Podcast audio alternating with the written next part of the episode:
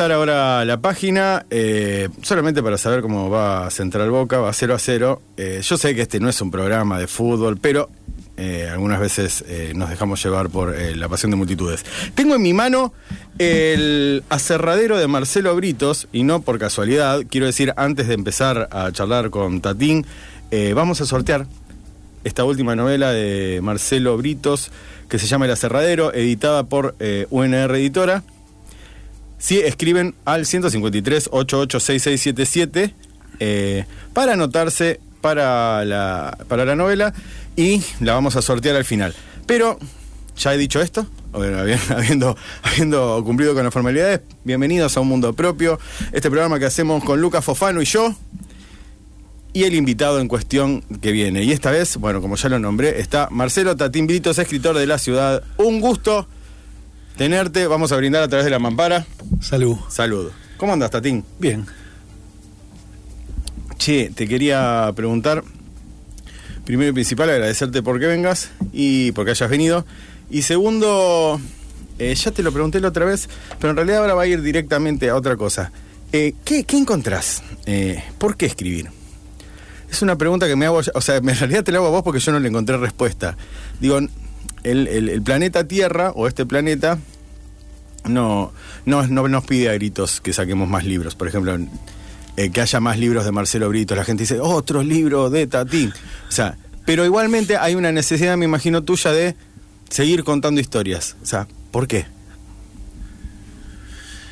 La verdad que.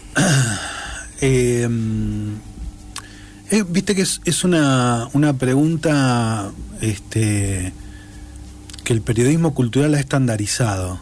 Hmm. Eh, y uno también estandariza las respuestas, digamos. Eh, la verdad que a mí me cuesta mucho encontrar eh, una razón Mm. honesta Sí. para, eh, para decir por qué lo hago, digamos, ¿no? Mm. Este, creo que en algún momento, que fue cuando me decidí, cuando me di cuenta que tenía una vocación literaria, que, eh, que era lo que me gustaba, eh, Mm. lo que me apasionaba, creo que en ese momento este, sentía que podía hacerlo bien. Pero eso tiene mucho que ver también con, con un proceso personal, ¿no? Eh, yo la otra vez te lo contaba también. Sí. Yo soy un tipo que este, no, tiene una autoestima muy alta y. No me dijiste eso, no. Ah, ¿no te lo dije? No, no me dijiste que no tenés una autoestima alta. No, no, no tengo la autoestima muy alta. Este, me Eso, te, eso quiero decir, eh, te hace, eh, me parece que los, los mejores escritores no son de autoestima muy alta, para mí. Ah, bueno. Sí, porque en realidad los otros son... No, no, porque digo, yo creo, en esto, digo, así, así lo charlamos, eh, yo creo muchas veces que cuando eh, los escritores de alta autoestima no pueden hablar nada más que de ellos. O sea, al principio a lo mejor son gente interesante, después ya aburren. Los demás necesitamos hablar de otra cosa. Sí. Eh, y necesitamos eh, contar otras cosas porque no, sab- no, no podemos hablar de nosotros porque no nos parece interesante. Para mí no es interesante hablar de mí. O sea, no, no, si vos me decís, che, y vos, no sé, no tengo muchas cosas. Pero por eso tengo que contar otras historias donde parezca interesante. O sea, no mi vida, sino algunos aspectos. El otro día hablaba de cuando uno ficcionaliza su propia vida, no le parece interesante. Ahora, si la ficcionalizás y le empezás a poner algunos aditamentos, a lo mejor podés, no, no hablo de exorcizar, pero sí entender algunas cosas que han pasado en la vida a través de las historias. Me parece que hay algo ahí de, de, de la escritura, por lo menos. Sí, Coincido. También creo que a veces uno, con respecto a, digamos, a, a la historia personal, uno lo que hace es hacer que, que las cosas sirvan, digamos, que las cosas que a uno le pasaron sirvan para otra historia, Claro. pero que sirvan, digamos, ¿no? Sí. Y uno las tiene como... Antes, viste, nosotros, yo soy de la generación de, de- de- de la fotografía de papel. Entonces, Sí. cuando vos cuando vos abrías una caja de fotos, había fotos sueltas que no pertenecían a ningún... A ningún lado. Eso siempre me llamó mucha atención, ¿no? Eh, eh, porque ahora en, en lo digital siempre todo pertenece a un cuerpo, a una carpeta, Y a hay un, mucho. a un colectivo, exacto. Y, hay, mucho. Y hay mucho. Eh, la otra vez hablábamos, mi mujer es fotógrafa eh, y, y hablábamos, ¿no? Ella trabaja el álbum familiar, o sea, la, la idea del. Y hablábamos de, de- con una amiga de ella que esto de, de reunirse.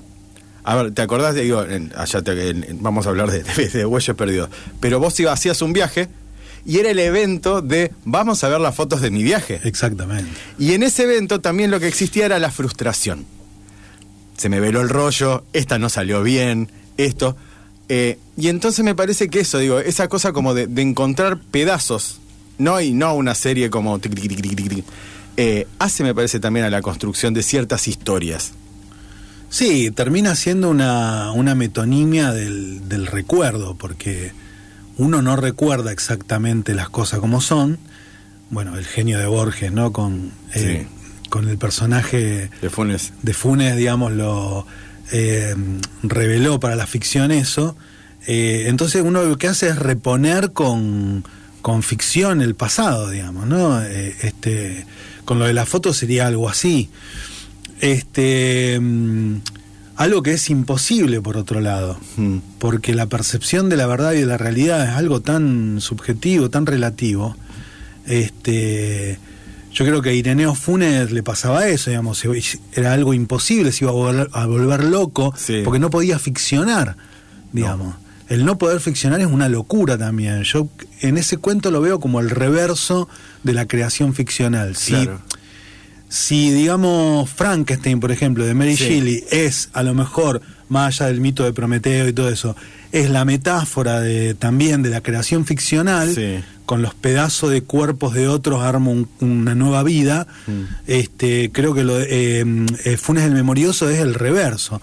Claro. Es el tipo que no puede ficcionar, no puede reponer nada con ficción porque recuerda eh, todo eh, el tiempo que atravesó todo objeto, es una cosa... Sí, sí, es una, es, es una cosa maravillosa. Y pensaba esto, digo, de, de los Frankenstein, que hablaba, digo, de, de Frankenstein. eh, esto mismo, ¿no? La construcción algunas veces de una historia, eh, de, de una novela, casi siempre en las novelas, ¿no? Porque son como uno. No dejan de ser como pequeños. eh, ¿Viste los edredones? Que, o sea, que esa- esa- esas grandes cosas, pequeños parches que te- no tienen que ver, digo, con una cuestión cronológica, sino esto me pasó, sirve. Esto le pasó tal, sirve. Le- y con eso se arma un Frankenstein. Exacto.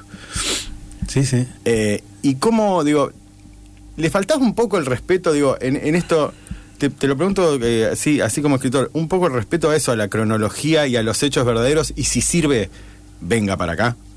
Sí, e incluso cuando vos me estabas diciendo eso recién, yo pensaba que a veces eh, ni siquiera tiene que servir. A veces esa historia suelta está tan buena, Mm. uno piensa que Sí. está tan buena, que fuerza el plan de la obra para que esa historia entre. Sí. ¿No? Este, eh, porque, bueno, la querés meter ahí, digamos, tiene que estar acá. Entonces, de alguna manera forzás la trama principal para que entre Esto eso. tiene- Y algunas veces eh, no, no entró. O sea, Sí, a veces queda descolgado. Claro, que sí. Yo tengo lectores designados que Sí.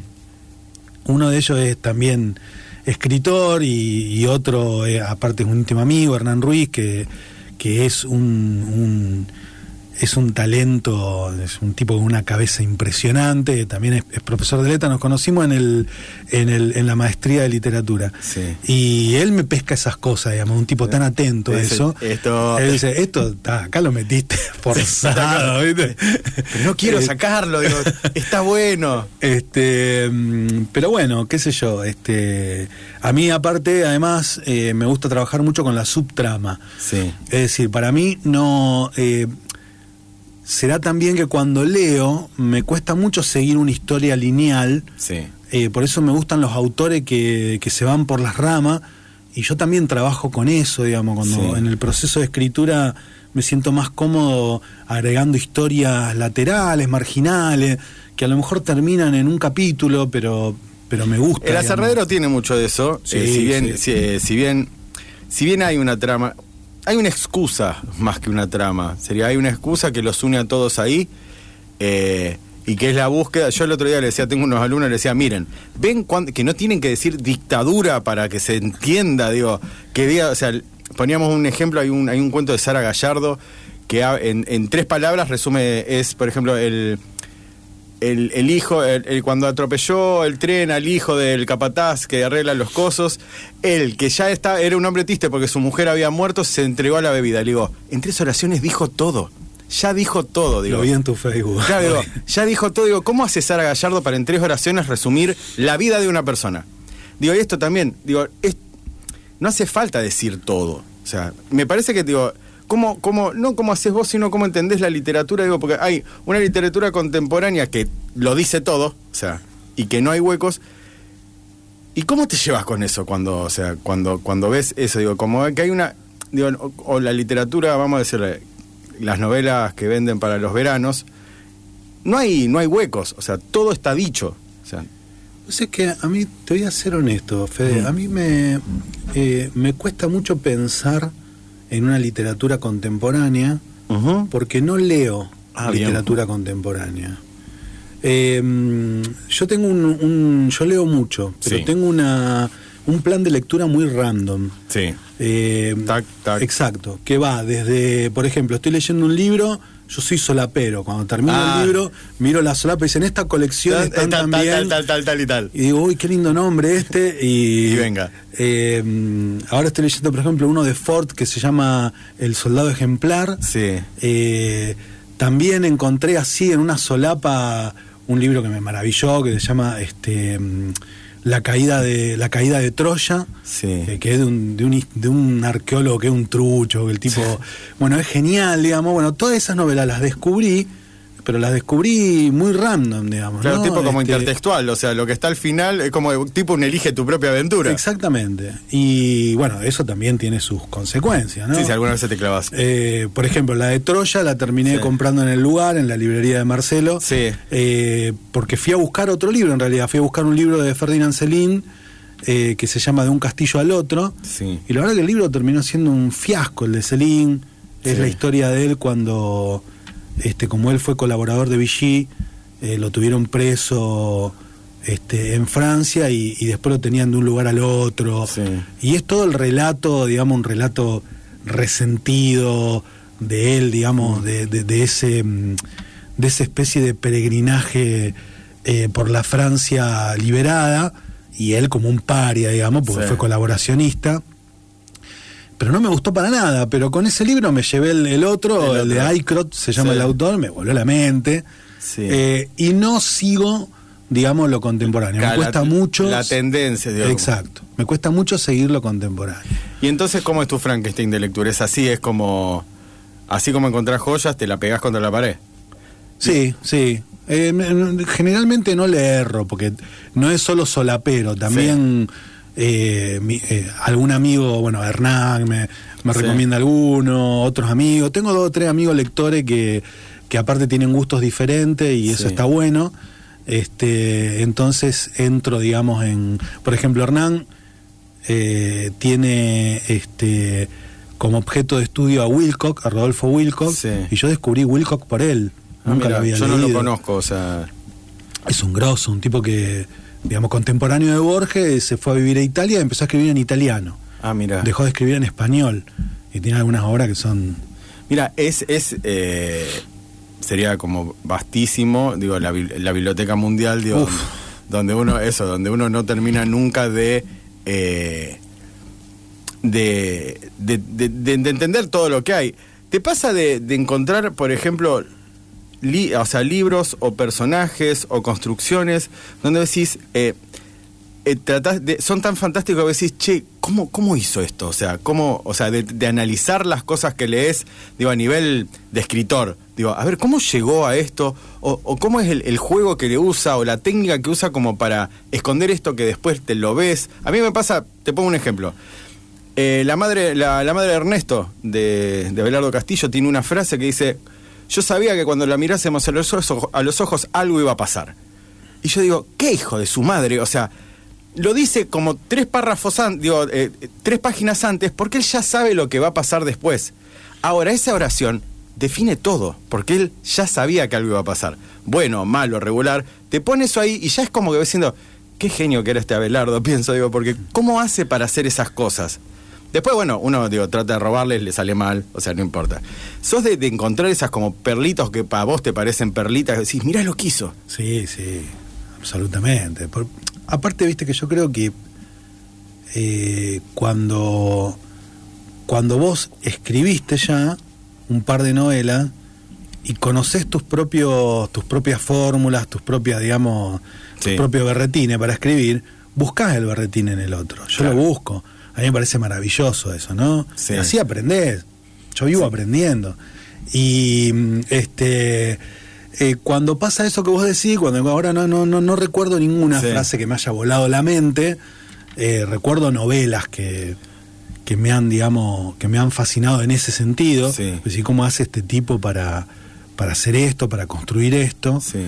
Lo que me, lo que me pongo a pensar es hasta en el, digamos, hasta en el momento del proceso creativo de ese, de ese autor, ¿no? Sí. Eh, eh, porque detrás de eso debe haber un laburo enorme. Sí, sí, eso, eso, eso es lo que queremos, digo, desmistificar a todo. Hay un laburo tremendo. Claro. El ahí- romanticismo de. eh, me levanté un día y con la pluma puse había una vez y terminé con Vivieron felices para siempre, no existe. No, debe haber un laburo, sobre todo en esos autores Sí. como Castillo. Estaba pensando en, en Cormac McCarthy, que para mí Claro. es un referente, un animal.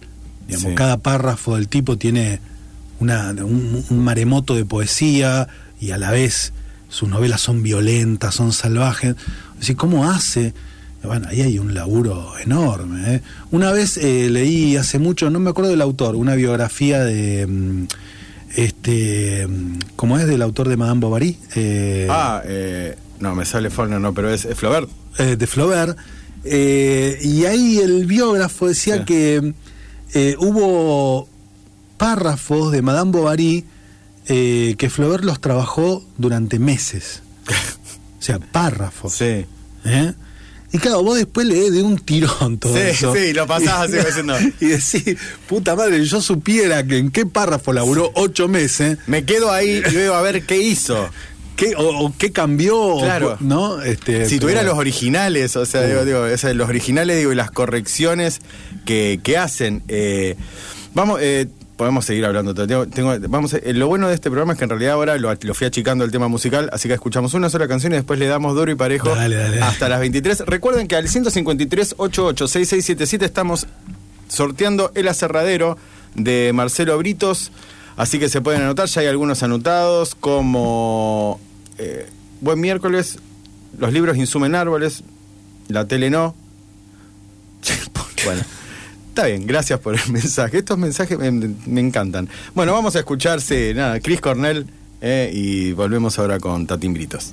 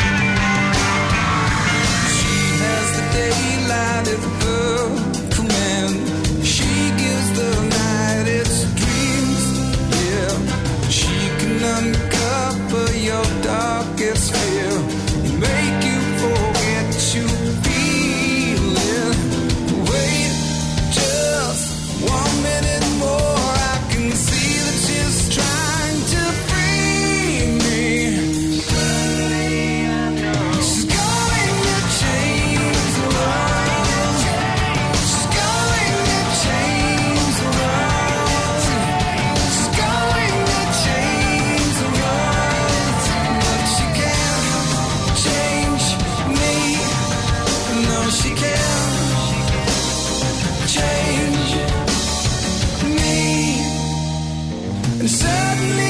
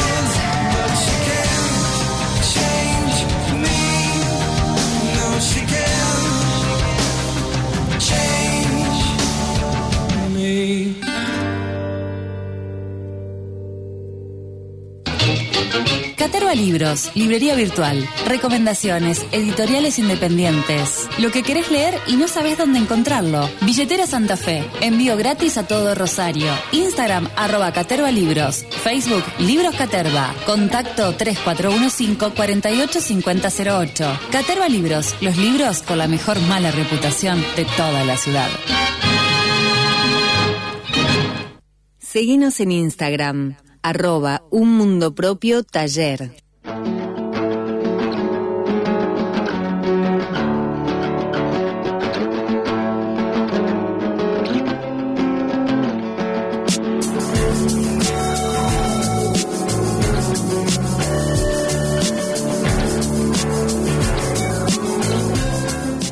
El partido de los penales sigue 0 a 0 Rosario Central. Yo sé que a la gente no le importa esto.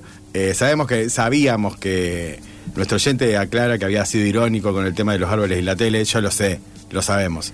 Es un programa que atenta contra la televisión. Es más, si lo estás escuchando, es porque no estás viendo tele. Estamos acá con Tatín Britos, recordamos el aserradero 153 886677 para el que quiera anotarse. Eh, estábamos. Primero, ahora te voy a llevar al Tatín pequeño. ¿Cómo era el Tatín pequeño? El pequeño Tatín. Era. eh, digo, a, mí cuando me preguntan, digo, yo siempre digo, a vos te, te conozco de, de- Por sobre todo de vista, no hemos charlado mucho. Pero sí digo, eh, es cabrón. O sea, es como. Sí, eso sí, es cabronazo. Sí. Y eso es una de las cosas que, eh, estemos o no de acuerdo en, en lo que sos cabrón, te lo respeto muchísimo. ¿Por qué? Porque prefiero a la gente cabrona a la gente que está tratando de quedar bien todo el tiempo.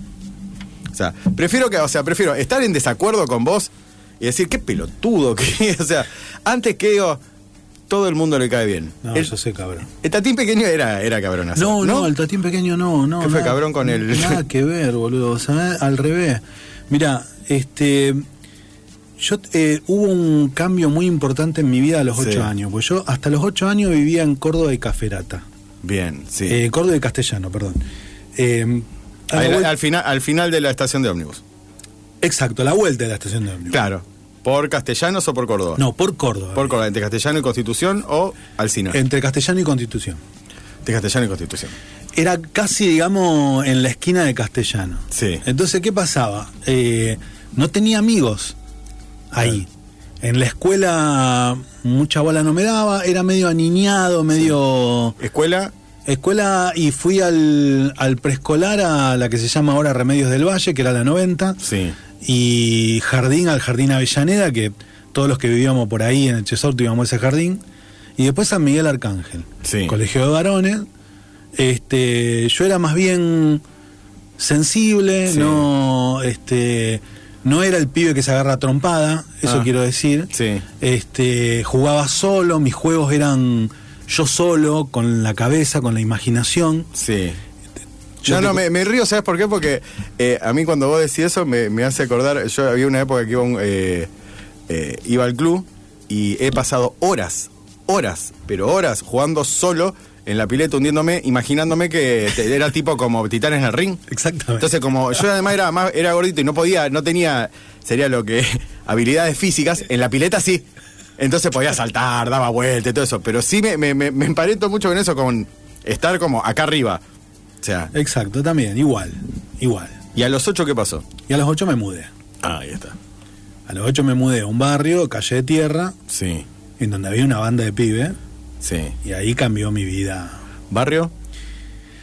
Eh, una cortada que queda, todavía Sí. está, entre Montevideo, Pellegrini, Río de Janeiro y Valparaíso. Sí, Pasaje Comas. sí, sí, sí, sí, sí. Zanja, calle de tierra, en esa época casi descampado todo.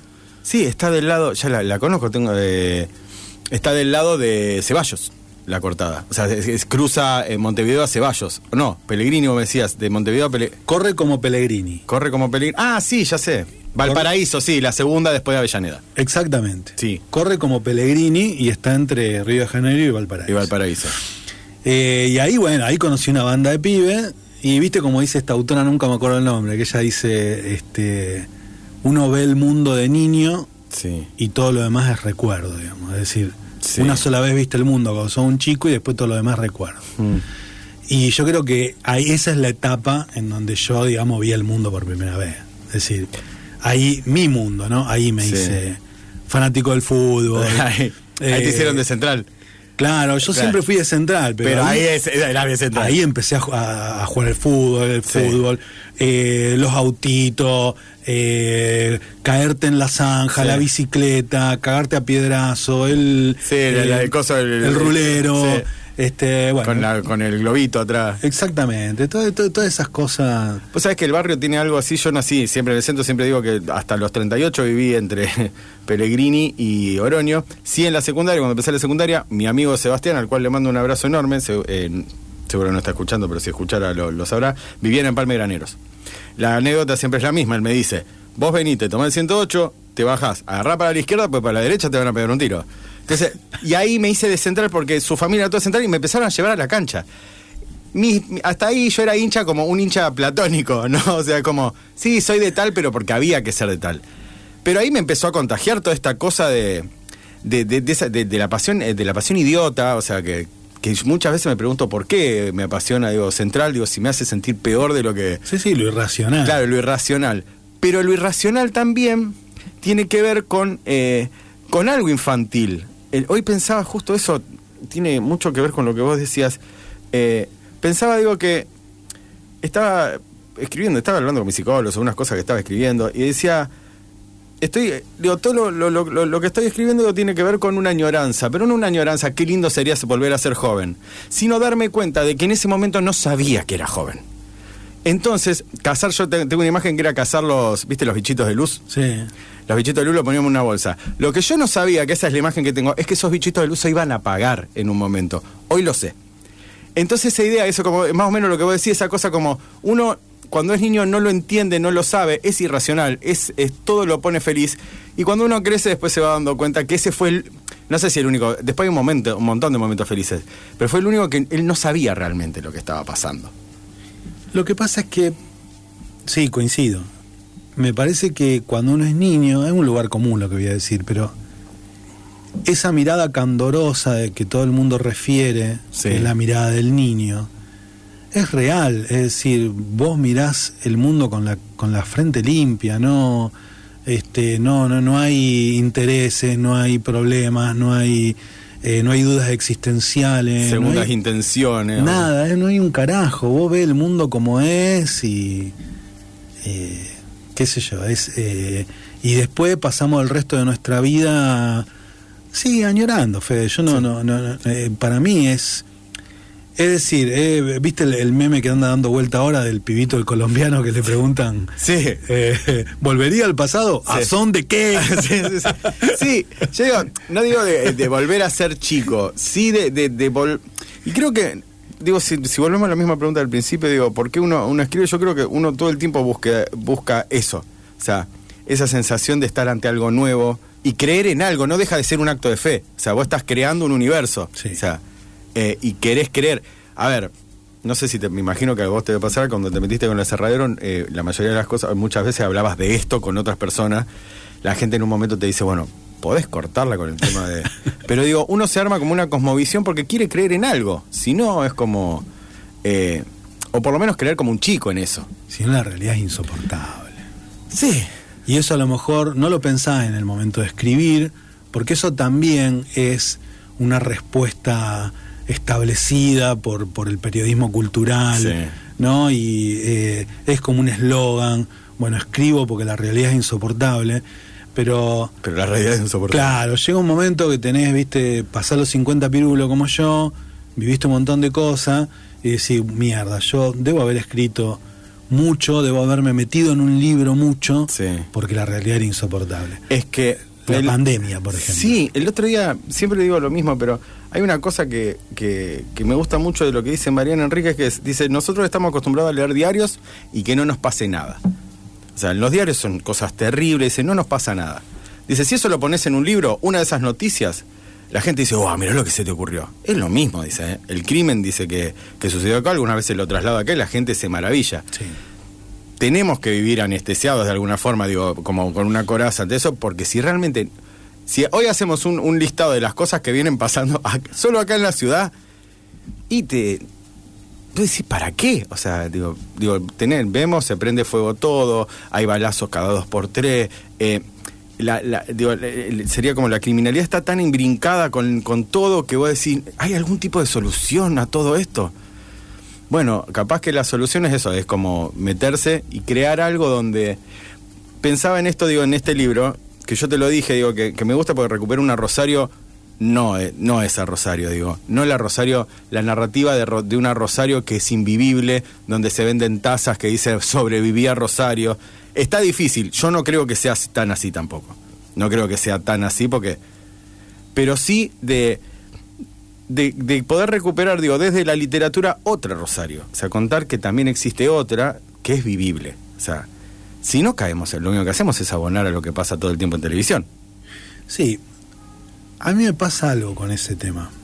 Eh, em, yo sé que eh, hemos perdido desde hace mucho tiempo la capacidad de poder pensar en abstracto al otro Mm. como si fuera alguien diferente a nosotros.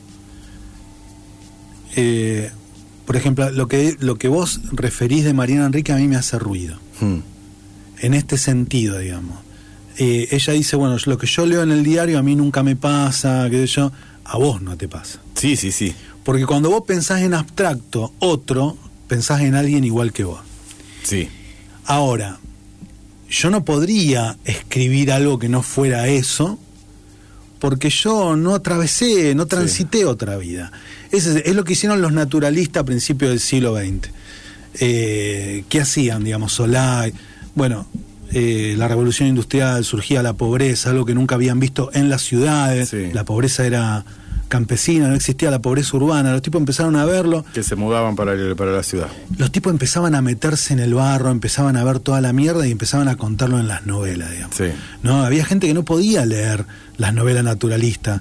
Este, como hay gente que ahora no puede leer los diarios, un montón de Claro. gente te dice, no, yo no leo el diario porque... eh, Me pone de mal humor. entonces, ese es un género, o, o por lo menos, digamos, este, el realismo argentino que nació, digamos, el, este, ració- nació del brazo de eso, del naturalismo, de, de la denuncia social, qué sé Sí. yo, es algo que yo no me siento capacitado para escribir. Es decir, Sí. si yo tuviera que escribir sobre esos que seguro Sí. viven eso y atraviesan eso, que como bien decís vos, no es tal cual lo muestran los medios de comunicación. Sí. pero hay un cierto círculo social, Sí. y hasta te diría que cierto círculo geográfico, Sí. donde pasa eso todas las noches. Sí. Y para escribir sobre eso, alguien tendría que meterse ahí y ver cómo es el tema. La verdad que Bueno, hay una escritora muy buena que es Mariana Komiserov, que escribe sobre eso, pero porque est- est- vive ahí, o sea, lo conoce. ahí va. Lo conoce, digo, te das cuenta también en la, en la forma de escribir si este lo conoce, este está tocando de oído. Es un temón para escribir, ¿eh? No, no, es tremendo. Alto tema. Es tremendo. A mí me da mucho. eh, ¿Cómo sería? Eh, no pudor, sino mucho miedo y también le tengo mucho respeto Mm. a no tocar de oído ciertas cosas. O sea, Exacto. lo mío es más fácil, digo, no sé, hablar sobre. Capaz, no sé, un crimen en el Club Gimnasia de Esgrima, que es donde yo, donde yo iba, que meterme en, en- en el, en- en el corazón de Ludueña. No lo, lo conozco así de pasada, pero no sé realmente. Porque si no caemos en hacer caricaturas de eso. Exacto. Y es una falta de respeto. Yo me siento cómodo, y yo creo que vos también, porque yo leí tu novela, eh, nos sentimos cómodos con eso, digamos, con, con la melancolía, con cierta, digamos, hasta cierta burla, ¿no? A, a- a la clase, a lo que le decimos la clase media. Sí. Existe. que es donde nosotros Sí. vivimos, digamos, donde nosotros crecimos. Este, mm, hay en tu novela, yo te lo iba a decir, no te lo digo po- porque está en tu programa, pero Ah. yo ya te lo iba a decir otra vez porque eh, Bueno, gracias. Ah, no, todavía no dijiste nada. Perdón, ya el tipo agradecía. eh, hay, digamos, una zona, eh, esta zona no determinada, digo no determinada porque vos en ningún momento hablas de un barrio, pero hay como ahí una zona de la clase media, de la plaza, del, Sí. del mandado, de, ¿no? Este, que compartís, que yo comparto con vos. Es decir, porque yo me crié ahí. Ujú. Ahí yo me siento cómodo. Sí, ¿no? eh, está buenísimo lo que. No porque sea mi novela, no importa. Sí, pero sí. eh, la plaza, obviamente, la plaza que está es la plaza, en realidad es la Plaza Sarmiento. Yo la, construyo de otra forma, pero la plaza que yo me imagino es la Plaza Sarmiento, donde yo llevaba a mi perro, que hay una escuela, la salida de los pibes. eh, Después el- lo, lo que son sería el, el- supermercado, es un supermercado que estaba en otro lado. Pero sí, son cosas, yo siempre le digo, no sé qué le dirá todo, yo a mis alumnos le digo, cuando ustedes hablen de un lugar, hablen de un lugar que conocen. No quiere decir que le pongas el nombre, eh, eso, pero sí que vos sepas dónde estaba cada cosa. O sea, como para que cuando vos te metes en la ficción, vos digas, yo fui a este supermercado, lo conozco. O sea, entonces cuando yo digo, la yerba estaba allá, es porque la yerba estaba allá. O sea, eh, y entonces, me- no, no, no hablen, porque si, digo, si no nos, nos metemos en esta, ¿viste? Eh, hay, hay una frase de un libro de, de Leo Yola que está buenísima que dice, la cuestión es que el, Caruso y Narizota van a o sea, iban a visitar a los chicos, eh, sacaban una carta, iban a visitarlo y pasaban a tomar la merienda allá. Y entonces parece que el pibe lo estaba esperando, estaba esperando y dice, acá las calles son de tierra, Caruso y Narizota no van a venir. Y entonces durísimo, a mí me, me quedó como una cosa ahí como, digo, claro, las calles son de tierra, yo no, no, o sea, yo no nací en calle de tierra, no lo conozco. Me parece fantástico que él escriba eso porque lo conoce. Digo, ahora, si mañana escribiera sobre otra cosa que no conoce, diría, che, esto no lo conoces. Somos un montón de personas, digo, podemos hablar de todo, de todo un poco. De frente, Mar. Sí, señor. Pero eh, en est- digo, acá, en esta novela, digo, hay, hay una añoranza en el aserradero. Sí. Sí, porque yo tuve una infancia difícil, Sí. pero pero a la vez feliz, ¿no? Mm. Este, yo recuerdo con con mucho cariño pasajes de mi infancia. Yo tuve un padre muy riguroso. Acá eh, está, acá, acá hay un padre riguroso. eh, que me cagaba a palo, eh, una madre que me desamparaba, pero aún así, digamos, yo tengo, eh, no tengo registro de, de falta de cariño, de falta de afecto, siempre Mm. tuve un plato de comida arriba de la mesa, pero más allá de eso, pues ya parezco una vieja, eh, más allá de eso, tengo recuerdos felices de mi Claro. infancia, y sí, claro que la añoro, añoro eso, añoro mi barrio, mi... Sí, y hay- Este- está lleno, el aserradero está lleno de añoranza, está lleno de de esto de, de, de- de- de- de no entender, esto, esta cosa de no entender, digo, de una persona de mediana edad que no entiende, o sea, que lo ve a su hijo y no lo entiende tampoco. O sea, digo, no lo entiende porque algunas veces uno no entiende qué va a pasar, o sea, con esa persona. O por qué esa persona te sorprende, o por qué esa persona no sé cuánto. Eh, yo lo recomiendo mucho, no soy de, o sea, me gusta, me gusta mucho la colección que está sacando el ONR, pero muchas veces uno ojea los libros, o sea, entonces... Pero en este caso lo, lo leí, lo leí rapidísimo porque me parecía, digo, eso, que era una, una Rosario que yo no conozco, o sea, eh, no Alberti no lo conozco, no conozco, pero tampoco conozco la Rosario que vos metías acá. Entonces digo, a ver cómo ve Rosario. Estaba bueno leer algo de Rosario que no sea narco. O sea, era, era eso, digo. También a lo mejor lo que necesitaba era eso. Una Rosario no narco, o sea, con sus problemas, pero no que sea narco. Vamos a hacer un parate acá. Te pido que te pongas los auriculares porque ahora nos metemos en una, eh, en una, en otro ambiente. Eh, así que le pido a Esteban que se pare y vamos con la otra cortina y ya charlamos los últimos minutos acá con Tatín. No escribas un libro, escribí un mensaje al 153 88 6677.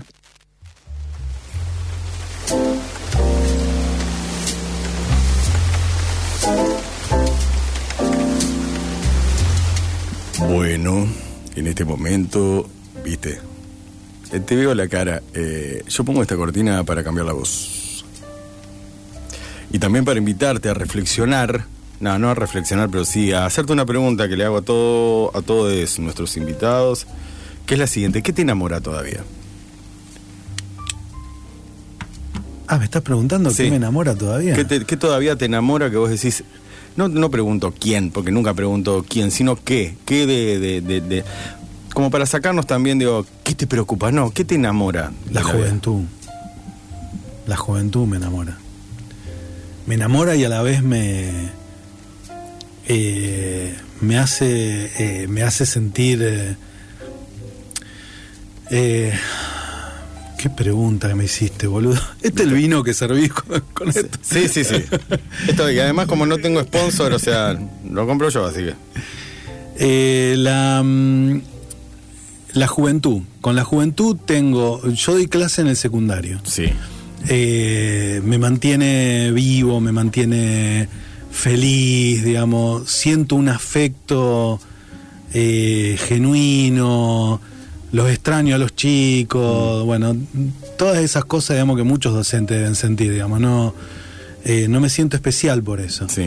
Pero pero añoro en eso, en esas cosas y en una piba que veo caminando por la calle, añoro mi juventud, añoro mi propia juventud Mm, sí. y sé que es un lugar al que no puedo volver.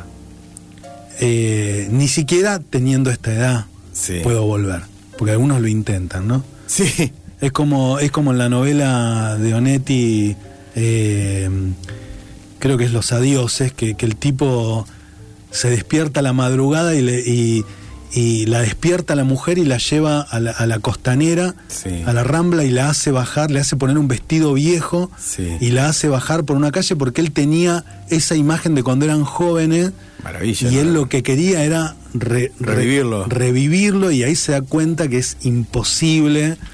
Hay algo Eh, igualmente, esto de que vos decís, digo, hay, por más de que haya gente, hay algo también de sabiduría eh, en saber que ya está. O sea, no digo soltar, pero digo, digo, bueno, ya la, juventud pasó, digo, eh, te lo digo capaz que pues yo tengo 40 años y, o sea, también es un momento que, bueno, ya no tengo 30, no tengo 20, o sea, tengo dos veces 20, o sea, pero pensaba en esto, digo, porque es algo que me pregunto todo el tiempo, digo, cada vez que, a mí- que yo escribo, escribo sobre adolescentes o gente sola, o gente mayor, o sea, gente, digo, mayor o adolescente. A mí la adolescencia es un terreno que me maravilla, o sea, eh, me maravilla en el sentido de, de que son niños, pero son grandes, todavía creen, o sea, yo lo, recuerdo con mucho amor, digo, todavía crees que podés cambiar el mundo, el mundo todavía no te, no, te, no te pasó por encima, pero empezás a conocer ciertas cosas del funcionamiento, es como un terreno así, y estás muy solo, o sea, en esa adolescencia, porque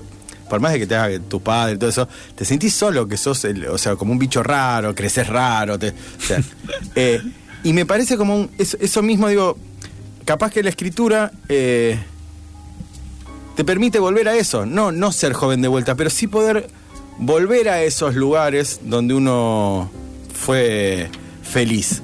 O sea, no, no lo vas a vivir de vuelta, pero sí poder crear esos lugares, o sea, disfrutar de algo, de esos recuerdos, o sea, de la ficción. Y hacerlo, y, a- eh, pará, y punto aparte, y hacerlo bien porque uno siempre lo hace, en este caso lo hace para que lo lea alguien. Si no son diarios personales. Sí, es construir una voz. Ahí, Claro. ahí hay. Pero vos no me preguntaste si, digamos, qué me enamora eh, en, digamos, en, en mi oficio, No, no, no, yo en la vida. en la vida. Claro, no, no, yo pensaba en el oficio recién, digo, por, por esto mismo, digo, porque uno lo enamora a la juventud y si bien vos decís, "Pu- puede- no, no puedo volver, sigo pensando que todos, o sea, por sobre todo los, digo, los artistas, pero a mí me pasa con, lo- eh, con la gente que es con los escritores, hay algo todavía de eso que se intenta recuperar todo el tiempo cada vez que uno escribe una historia. O sea, que se intenta recuperar esa eh, fantasía de que uno puede cambiar algo.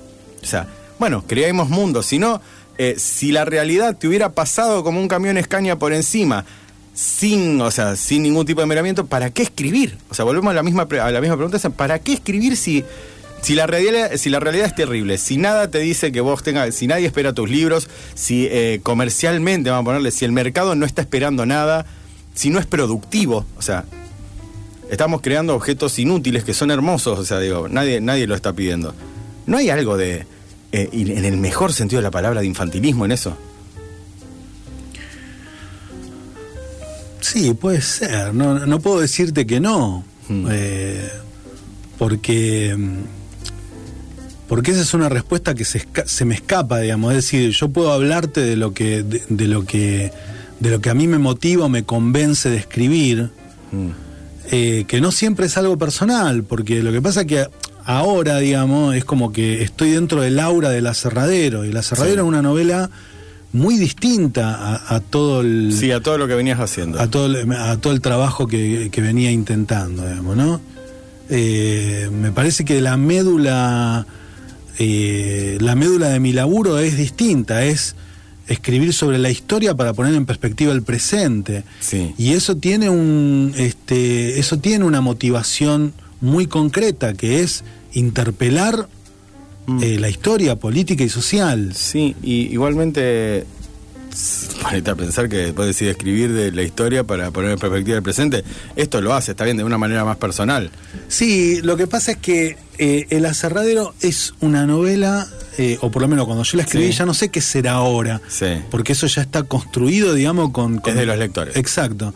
Eh, pero en su momento, digamos, eh, hay ahí una intención de generar algo como la melancolía, como, Sí. como la, la ternura, Sí. sobre todo, ¿no? La Sí, sí, ternura. Chippy es un personaje Maravilloso. es la ternura en la novela y es este es a lo mejor el hijo que no tuve sí, no puede ser. este mm, eh, Bueno, y esa, y esa hermana que nunca se nombra la enfermedad que tiene y todos la sabemos es otro, otra de las grandes cosas. Digo, no se dice dictadura, no se dice cáncer.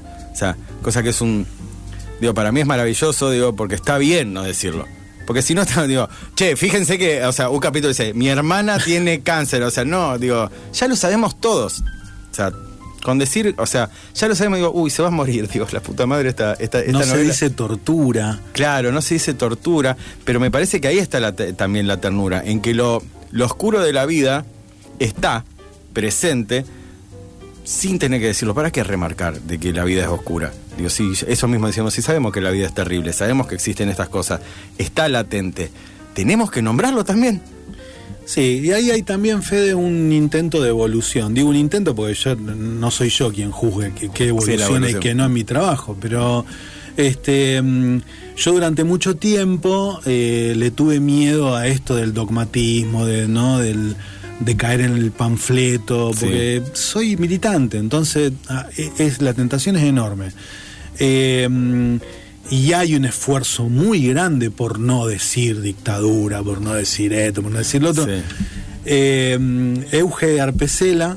Sí, viene el miércoles que viene. Ah, mira qué lindo. sí. Bueno, yo Eugenia, eh, además de, de quererla, porque la conozco de qué pendeja, eh, es una persona que yo respeto mucho porque es muy lúcida, tiene una cabeza muy grande. Y con ella siempre discutimos estas cosas de la dictadura, ¿no? Yo Sí. pienso que eh, y comparto con ella que ella es un tema muy transitado Completamente. y que no se le ha dado de última, digamos, si bueno, querés seguir hablando de esto, bueno, pero hay que darle una ¿Desde vuelta. dónde? Claro, hay que dar Claro. una vuelta de tuerca, porque ya. Sí.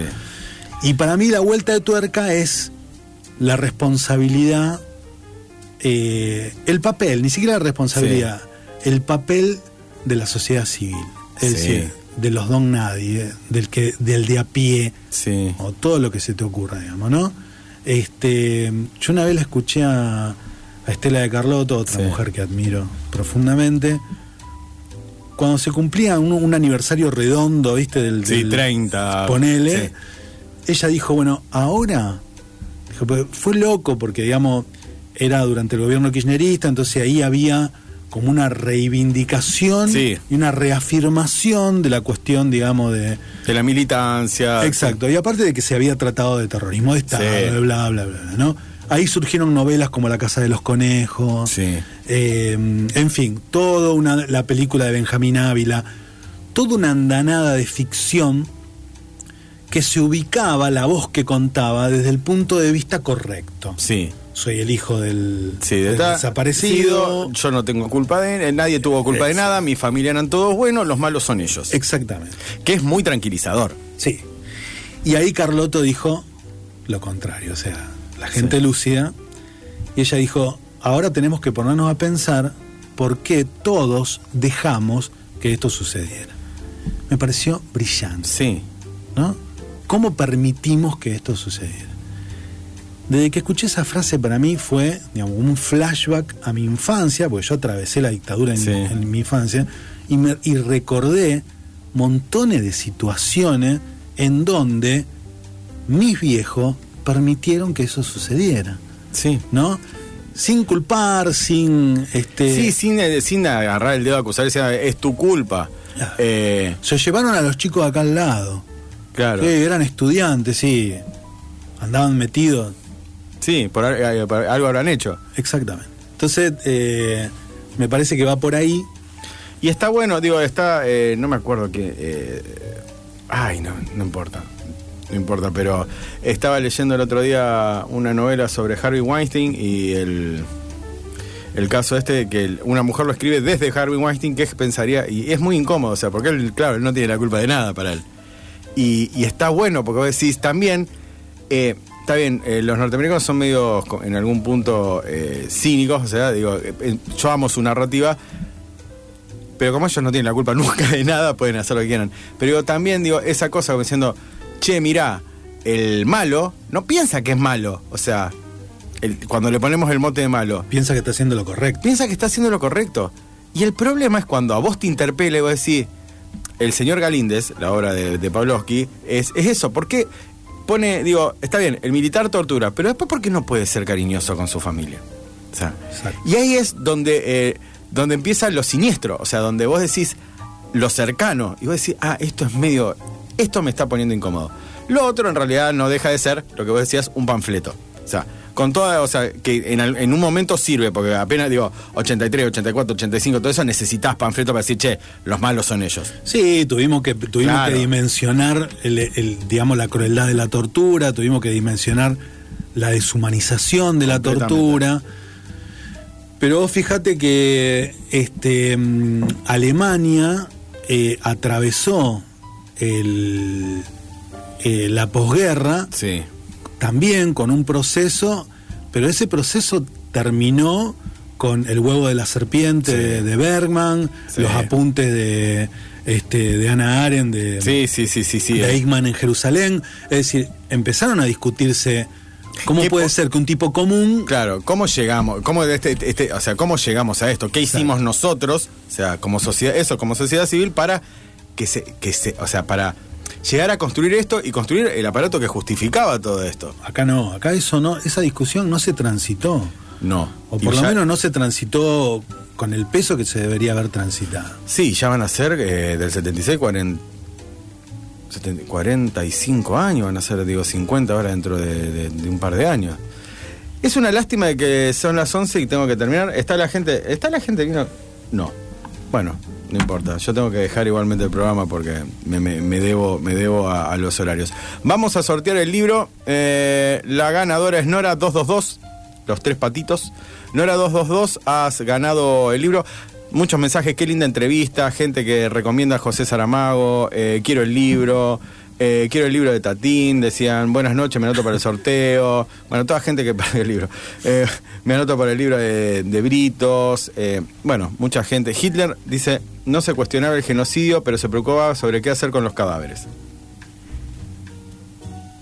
No sé si sigue siendo. No, no, no termino de entender. Este, este oyente no entiendo lo- los mensajes de este oyente. Yo sé que alguna vez usa la ironía, pero no termino de. ¿Dónde ponerlos? Bueno. Es verdad que, que se preocupó bastante Se preocupó, sí, armó sí. una ingeniería. Toda una ingeniería. Pero bueno, esto ha sido todo por hoy. Tatín, te agradezco muchísimo que hayas venido.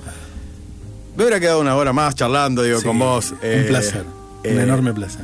Viernes a las 18 horas en la librería universitaria. Pueden ir todos a la presentación del aserradero. Nora 222, has ganado, así que tenés que pasarlo a buscar de lunes a viernes de 16 a 18 o te lo dejo y vos me avisás si te lo dejo acá con el, con el operador Esteban para que lo vayas a buscar. Esto ha sido todo por hoy. La gente vino a conversación, está ya en la puerta.